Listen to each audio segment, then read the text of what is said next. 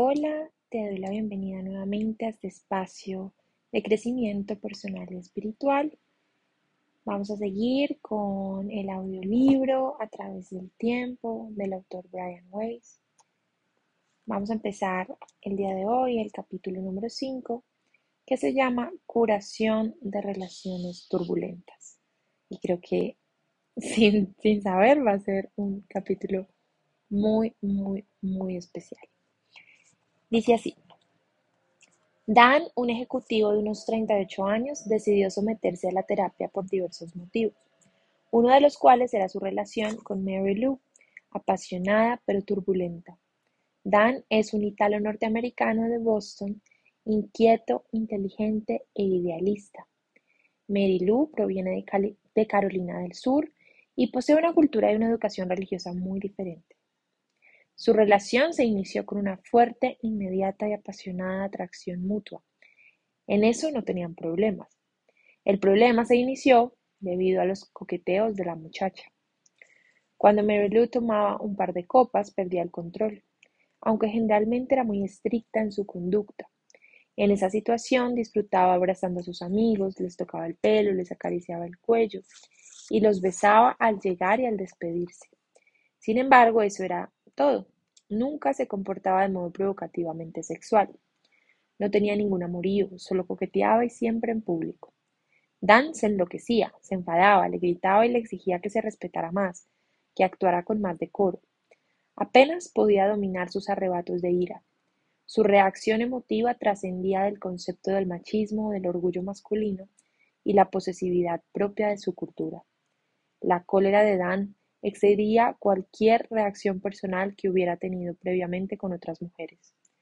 Había pasado por un divorcio, había tenido muchas aventuras casuales y varias lecciones de relaciones prolongadas, pero con otras mujeres nunca había sentido nada como esa cólera. Dan y yo dedicamos varias semanas a hablar de su enfado. Un jueves por la tarde se presentó a la consulta sufriendo un exceso de cólera. Ella lo había hecho otra vez. Durante una escena, Mary Lou había coqueteado con uno de sus amigos comunes. Dan tenía ganas de arrancarle el alma, y Mary Lou se atemorizó. Por lo demás, ambos eran profesionales, sofisticados y maduros, pero ella no podía dejar de beber, coquetear o provocarlo, mientras él se ponía siempre furioso como un toro. Su reacción resultaba muy desproporcionada para ese delito. Durante treinta minutos, Dan y yo hablamos de la fiesta, de la conducta de Mary Lou y de la suya propia. Al repasar mentalmente la escena, él no pudo dominar su cólera. ¿Por qué sigue haciendo eso? decía indignado, golpeando el escritorio con el puño. ¿Qué es lo que busca? ¿Acabar la relación? Significativamente, Mary Lou estaba dispuesta a adoptar la religión de Dan en consideración a sus relaciones y había comenzado a planear la boda. Dialogando no llegábamos a ninguna parte, de nada servía dar rienda suelta a sus enfados, sus miedos y otros sentimientos, pues sus emociones estaban demasiado alteradas. Cuando le hice una sugerencia, él se mostró dispuesto a aceptarla. Tratemos de llegar a la verdadera fuente y la raíz de tus relaciones. Tal vez usted haya tenido una novia como Mary Lou. Tal vez haya algo más profundo. Averigüémoslo.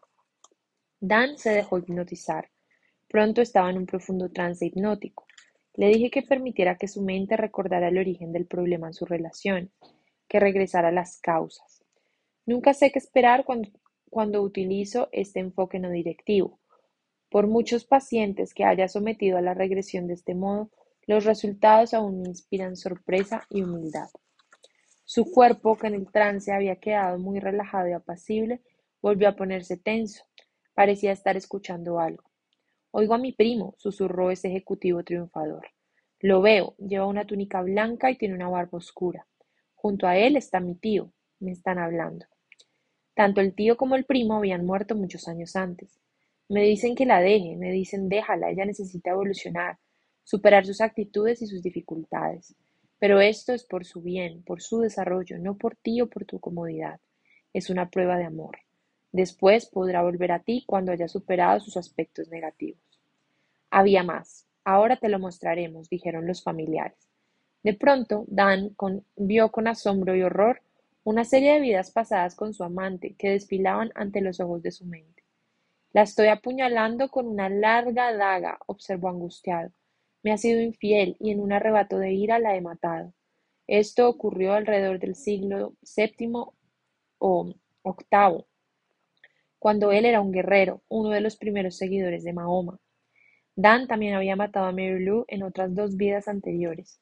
En algunas otras la abandonó, generalmente en situaciones horribles o peligrosas. Por ende, ya la había matado tres veces y abandonado varias más, pero Lou continuaba surgiendo en cada vida nueva como un ave fénix, dispuesta a repetir el mismo papel. En total, Dan encontró a Lou repitiendo ese mismo modelo en seis vidas, por lo menos. Eran solo aquellas en que él, siempre el hombre de la pareja, la mataba o rechazaba y ella la mujer. En regresiones posteriores descubrimos que los dos habían mantenido también otras relaciones familiares, de amistad o enemistad, con los sexos y los papeles a veces cambiados. La ira y el enfado de Dan desaparecieron por completo. En menos de una hora sintió más amor y más ternura a Mary Lou que la había podido sentir y expresar desde el comienzo mismo de su relación en esta vida. Más adelante habló con Mary sobre la regresión y trató de dejarla. Ella no quiso, estaba dispuesta a hacer todo lo necesario, pero manteniendo la relación, sin cortar físicamente el vínculo. Dan comprendió que dejarla no significaba necesariamente apartarla. Había muchas otras maneras de hacerlo. También comprendió al descubrir este y otros patrones de vidas pasadas que su guerrero necesitaba la fuerza que proviene del amor, la compasión y el conocimiento, y la comprensión. Necesitaba la fuerza derivada de la sabiduría, la esperanza y la fe, y menos la pseudofuerza de la furia y la ira. Comprendió también que su tío y su primo aún vivían, aunque sus cuerpos hubieran muerto. Ahora sabía en lo más íntimo de su corazón que él tampoco moriría jamás. Mary Lou y Dan se casaron al cabo de un año. Desde entonces hasta el momento de escribir esto han pasado dos años. Su problema de comportamiento no se ha vuelto a repetir. Él ha dejado de culparla a ella de todo y Mary Lou ya no lo provoca. La comunicación entre ambos es mucho mejor que en los dorados días en que se conocieron, porque han aprendido una importante lección sobre la cólera. Han comprendido lo destructivos, además de duraderos, que pueden ser los patrones negativos. Ahora, en cuanto alguno de los dos percibe un problema, por pequeño que sea, lo discuten y tratan de resolverlo. Como pareja, Dan y Mary Lou tienen realmente la capacidad de comunicarse gozosa, profunda e íntimamente. Algunas de las experiencias más difíciles y estimulantes de la vida se presentan en el contexto de las relaciones de pareja y familiares, que también son algunas de las relaciones más plenas y afectuosas. Vivimos en el cuerpo y nos expresamos a través de nuestras relaciones. Así es como nos comunicamos los humanos. Es nuestro método primario para aprender y evolucionar. A lo largo de mi experiencia he descubierto que muchos de los conflictos graves y crónicos que los terapeutas encuentran en la terapia de pareja conyugal o familiar en realidad tienen sus raíces en vidas anteriores. La terapia que explora otras vidas, además de la actual, puede resolver relaciones conflictivas que se resisten a las técnicas habituales, como ocurría con Mary Lou Dan. Cuando buscamos la raíz del problema o extendemos el tratamiento más allá del limitado periodo de la relación actual, se puede minimizar e incluso evitar el sufrimiento. Con frecuencia, el enojo, el odio, el miedo y muchas otras emociones y conductas negativas que se manifiestan en las relaciones actuales pueden haberse iniciado siglos atrás. Diana, una adinerada mujer de 40 años, originaria de Filadelfia, vino a verme porque sufría una depresión crónica. Al avanzar en la terapia, me convencí de que el origen de su desdicha se hallaba en la relación tumultuosa y constantemente hostil con su hija. Mi paciente había sentido antipatía por esa hija desde el mismo instante en que alzó en, en brazos a la recién nacida. Al nacer, sus otros tres hijos no habían sentido ninguna de esas inquietantes emociones. Por el contrario, esos nacimientos se habían caracterizado por la alegría y el regocijo. Diana quedó perpleja ante su inmediato rechazo de Tamar, quien ahora tenía 18 años. Cuando comenzó la terapia, hacía casi dos décadas que las dos eran consumadas enemigas. Su relación estaba salpicada de frecuentes y violentas disputas que generalmente se iniciaban por algo trivial. Durante la terapia de regresión, Diana reveló que había sufrido una hemorragia que casi le causó la muerte, justo antes de nacer Tamar. Se recordó flotando fuera de su cuerpo, mientras el esposo, aterrado, corría en busca de los médicos. Luego había experimentado un clásico episodio de cuasi muerte. Pensé que después de esa sesión las relaciones mejorarían, Tal vez la paciente alimentaba un odio inconsciente o subconsciente hacia su hija, porque su nacimiento había estado a punto de matarla. Ese recuerdo de regresión podía haber proporcionado la catarsis necesaria para desechar las emociones negativas. Sin embargo, en la siguiente sesión, Diana me dijo que su relación con Tamar continuaba siendo tan tormentosa como antes. Intentamos nuevamente la terapia de regresión, esta vez con más éxito. Los recuerdos de Diana revelaron que esa vieja animosidad compartida por madre e hija, no tenía su origen en la experiencia del nacimiento, sino en una vida pasada. En ella, Diana y Tamar no habían sido parientes, sino consumadas rivales que competían por el amor de un mismo hombre. El hombre en cuestión era ahora el esposo de Diana y el padre de Tamar. Obviamente las dos rivales continuaban peleándose en sus encarnaciones actuales, las relaciones entre madre e hija mejoraron un poco después de ese recuerdo de su rivalidad en una vida anterior. Diana no habló con Tamar del episodio, pues no le resultaba fácil compartir esa experiencia tan fuera de lo común. Pero cuando Tamar se sometió a una regresión a vidas pasadas con otro terapeuta en otro estado, regresó a la misma vida anterior con los mismos detalles. Entonces, Diana quedó tan impresionada que reveló a su hija su propia experiencia. Con esa nueva percepción asombrosa y esclarecedora, la relación entre ambas superó finalmente el interminable guion fijo de competencia y hostilidad. Ahora Diana y Tamar son buenas amigas. En una soleada y húmeda mañana de octubre, partí hacia la oficina después de llevar a Amy, mi hija, a la escuela. Al salir me despedí de Carol con un abrazo. No te olvides de trabajar en el capítulo de las relaciones, me recordó ella. Habíamos pasado algunos ratos del fin de semana conversando sobre las relaciones íntimas y la terapia de pareja, analizando el efecto de los vínculos establecidos en vidas pasadas sobre la relación actual. Carol sabía que yo pensaba pasar un rato al terminar la jornada anotando nuestros pensamientos y conclusiones. A las once entró mi único paciente nuevo del día. Se las había arreglado para convencer a mi secretaria de que le diera hora, saltándose mi lista de espera. Por fin había llegado el día de su cita. Después de atenderla, quedé pensando en que no existen las coincidencias.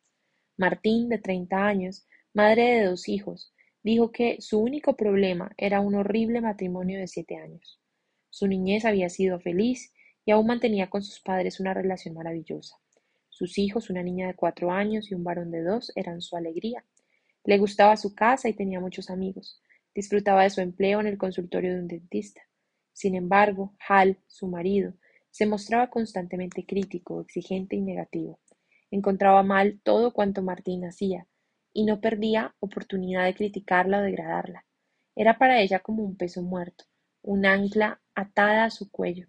Sin embargo, ella insistía en tratar de que el matrimonio funcionara. Ya se habían separado varias veces, dos durante el segundo embarazo. En esa ocasión, Martín no quería tener otro hijo, pero él presionó, presionó y presionó y luego la abandonó. Al cabo de un tiempo volvió, abrumado por los remordimientos, pero pronto la dejó otra vez. Martín parece aceptar pasivamente la situación, la conducta de Hal y sus, y sus ultimátums. La psicoterapia individual y de pareja no había mejorado en absoluto la discordia conyugal. Varias semanas antes de nuestra sesión en el consultorio, Martín había asistido a un taller de trabajo que presenté en Miami. En él enseñé a un grupo de doscientas personas a visualizar y experimentar regresiones en estado hipnótico. Llevé dos veces a todo el grupo en un viaje por vidas pasadas. Ellos mantenían los ojos cerrados y los cuerpos totalmente relajados, mientras mi voz los llevaba a recordar detalles de la infancia y luego más allá hasta los recuerdos de una vida anterior. Durante esos ejercicios Martín había llegado a un estado de profunda relajación. Se sentía serena y apacible. Recordó su infancia en esa vida, pero no fue más allá. No tenía ningún recuerdo de vidas anteriores. No veía nada. Martín había comprado una cinta grabada para hacer los ejercicios en su casa. En la cinta mi voz dirige los procesos de relajación y regresión. En el apéndice de este libro hay una versión escrita modificada. Cuando Martín escuchaba la grabación en su casa, podía relajarse profundamente y a veces incluso se dormía, pero todavía no conseguía recordar ninguna vida pasada. En mi consultorio cogí el historial clínico y psicológico de Martín. Luego le hipnoticé hasta un nivel profundo. A diferencia de lo que había sucedido durante el taller de trabajo mientras escuchaba la grabación, en esta ocasión pudo responder a mis preguntas, y yo la guié más cuidadosa y específicamente. Cuando le pedí que buscara un recuerdo agradable de su infancia, retrocedió con facilidad a su quinto cumpleaños. Veo a mis padres y a mis abuelos. Hay muchos regalos alrededor. Martín sonreía al rememorar aquello. Obviamente era un recuerdo muy feliz. Mi abuela hizo el pastel de chocolate que hace siempre. La puedo ver. Abra algunos regalos para ver qué ha recibido, le sugerí. Ella, encantada, retiró algunas envolturas brillantes y se encontró con ropas, una muñeca nueva y mucho más. En su cara radiante era visible la alegría de una niña de cinco años. Decidí continuar. Ya es hora de retroceder más, hasta un momento en que usted haya vivido con su esposo o con cualquier otro miembro de su familia. Retroceda hasta el momento en que surgen los problemas conyugales que tiene ahora. Inmediatamente Martín frunció el entrecejo. Luego empezó a sollozar y lloriquear. Tengo mucho miedo. Está oscuro, muy oscuro. No veo nada. Tengo miedo. Está pasando algo terrible. Su voz era aún infantil. Pensé que Martín estaba en algún vacío entre dos vidas. Pero ¿por qué tanto miedo? Me sentí confundido. Voy a darle unos golpecitos en la frente, contando hacia atrás, de tres a uno. Cuando yo diga uno, usted verá dónde se encuentra. Dio resultado. Soy una niñita. Estoy sentada ante una gran mesa de madera, en un gran cuarto. No hay muchos muebles en la habitación. En realidad, solo la mesa. Estoy comiendo de un cuenco que contiene algo así como avena. Tengo una cuchara grande. ¿Cómo se llama? Rebeca, respondió ella. No sabía qué año era, pero más tarde, al morir en esa vida que estaba recordando, estableció que era el año 1859. ¿Está usted sola? ¿Dónde están sus padres? No puedo, no. Se echó a llorar otra vez. Mi padre está allí, pero mi madre no. Ha muerto. La maté yo. Pasó a explicar que la madre había muerto al nacer Rebeca. El padre culpaba a la niña por la muerte de su esposa. Me trata horrible, me pega, me encierra en el ropero. Tengo mucho miedo, exclamó. Entonces comprendí por qué Martín había tenido tanto miedo de estar en el vacío oscuro que viera momentos antes. Al fin y al cabo no era un vacío. Se trataba de una niñita aterrorizada encerrada en un ropero oscurísimo. ¿Cuántas horas la habían obligado a sufrir en la oscuridad? El padre de Rebeca era leñador y trabajaba con un hacha. La trataba como una esclava, le daba largas listas de quehaceres domésticos, la criticaba sin cesar, la golpeaba y la encerraba en el temido ropero.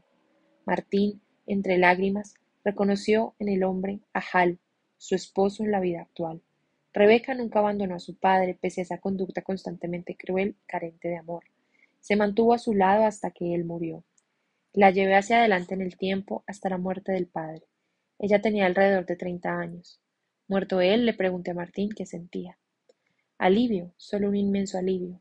Me alegró mucho que se haya ido.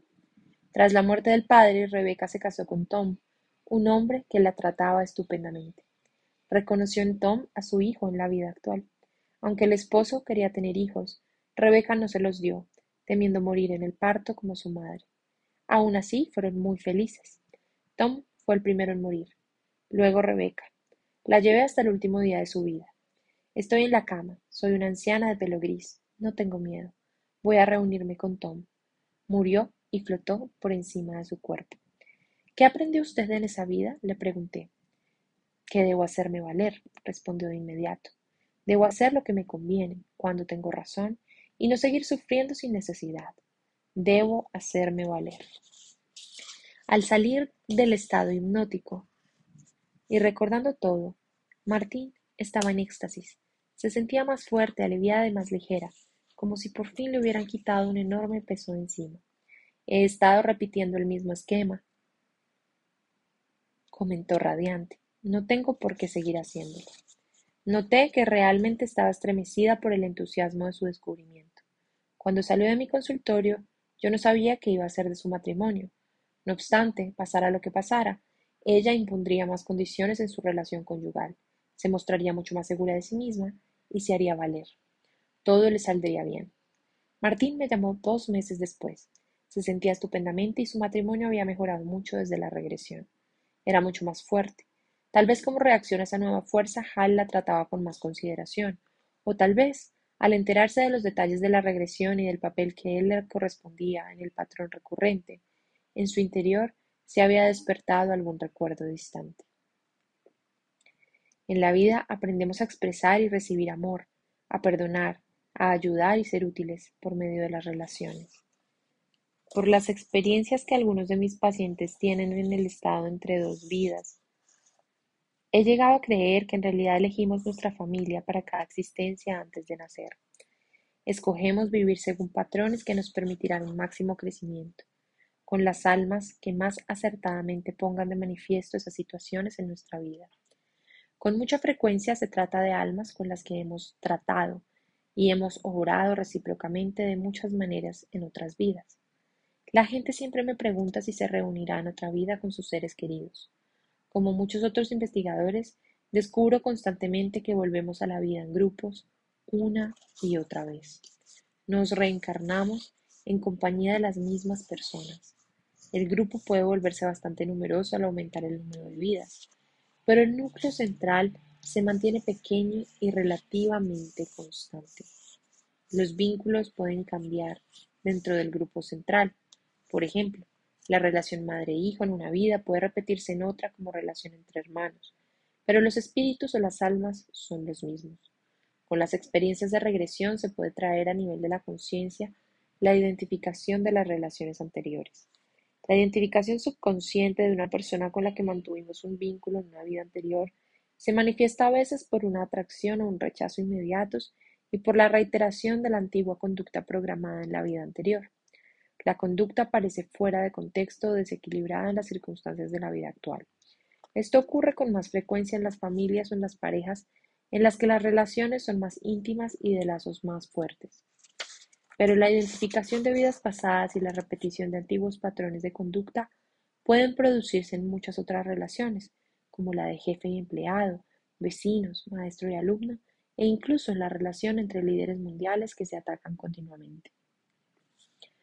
Hope es una mujer de 45 años que descubrió que había conocido a un pariente próximo en un ambiente completamente distinto del familiar. Recurrió a la terapia por una depresión que parecía estimulada por los problemas que tenía con Steve, su hijo adolescente. Steve iba a una prestigiosa escuela privada, pero era un mal alumno y a veces hacía novillos. Algunos de sus problemas provenían de una dificultad de aprendizaje. También tenía la costumbre de dirigirse a su madre en un tono colérico. No le prestaba atención y ponía constantemente a prueba su paciencia, lo que a Hope le molestaba mucho. Me pareció que los problemas de Steve no eran demasiado graves, Quizá la madre reaccionaba de forma exagerada. Pero Hope creía necesario protegerse de Steve. Sentía que él estaba agotando todas sus energías, que tanto su depresión como los problemas de su hijo se agravaban rápidamente. Estaba convencida de que la vida no era sino una larga lucha que siempre la dejaría ansiosa y triste. También se estaba convenciendo de que debía abandonar a su hijo para protegerse a sí misma, pues él le estaba robando su propia vida. Estos problemas de relación se estaban extendiendo a todos los aspectos de su existencia. Como resultado, se sentía exhausta, casi como si la vida se le escapara de las manos. Se le estaban realmente acabando las fuerzas. Sin embargo, durante la entrevista tuve la certeza de que sus sensaciones de conflicto y desesperanza no se originaban en el hijo. Cuando Hope tenía cinco años, su padre había abandonado a la familia. A los siete perdió a su madre, que murió dejando solos a la niña y al hermano menor. Durante dos años, Hope y su hermanito vivieron sin hogar. Limpiaban y hacían trabajos para otras personas a cambio de comida y ropa. Completaban esas magras ganancias con lo que recogían en la calle. Por fin, cuando Hope tenía nueve años, su madrina encontró a los niños y los recogió. Pero cuatro años después, la familia de la madrina pasó por graves dificultades financieras. Hope y su hermano fueron acogidos en otros hogares durante dieciocho meses. Finalmente pudieron volver a casa de la madrina. Allí vivió Hope hasta que se casó a los veinte años. En los siguientes años el matrimonio Pasó por cuatro separaciones, pero la familia seguía manteniéndose unida. Las cosas parecían mejorar en muchos aspectos. A esta altura de la vida, la posición económica de Hope y los suyos era mucho mejor. Cuando tratamos de retroceder hasta su niñez, Hope tuvo muchas dificultades para visualizar y relajarse. La afligía tanto la posibilidad de experimentar de nuevo el dolor de la infancia que me pareció más constructivo dejar esa época completamente de lado. Ante esa sugerencia, Hope pudo abordar el proceso de regresión con mucha más calma. Pronto me contó que era un hombre joven de principios de siglo. Caminaba por la calle de una ciudad. Entró en un pequeño edificio de apartamentos donde se encontró a quien era en esa vida su patrón. Se dirigió al hombre con súbita furia, acusándolo de haberse aprovechado de su juventud, pagándole casi nada y ascendiendo a otros empleados antes que a ella. Enfurecida, Hope giró sobre sus talones y salió para no volver. Esa vida continuó, pero ella jamás fue feliz, pues siempre cargó con esa irritación, esa sensación de ser explotada por su patrón. Su percepción y su reacción emotiva se debían a que se trataba de una traición muy intensa, un abuso de confianza, un tabú, casi como si en realidad el patrón hubiera sido su padre. Pero no era su padre, en realidad fue entonces cuando Hope comprendió que ese hombre, que tanto se había aprovechado de ella en esa vida, se había encarnado en Steve, su hijo. Después de la regresión, Hope pareció ver a Steve con más claridad. Comprendió que la relación entre ellos en su vida actual era distinta de la anterior. Reconoció que había estado exagerando ante sus transgresiones. Steve no era un comerciante que se aprovechaba deliberadamente de ella, sino un jovencito que pasaba por una etapa adolescente perfectamente natural, aunque irritante. Si en esa vida había cometido alguna transgresión contra ella, era ciertamente ínfima. Hope también comprendió que la traición y el engaño eran un problema suyo y no de Steve. En realidad había aparecido con mucha fuerza en su niñez, mucho antes de que naciera su hijo. Reconoció que al no liberarse de la ira que sentía hacia su antiguo patrón, ella era la única perjudicada, pues estaba poniendo en peligro las alegrías que podía ofrecerle su relación con Steve en esta vida. Analizamos la probabilidad de que la rebeldía del hijo en la actualidad estuviera relacionada con la conducta de Hope en la vida anterior, al girar en redondo y dejar plantado a su patrón. Hope continuaba con su terapia. Cada vez comprende mucho mejor cuáles son los puntos que debe resolver.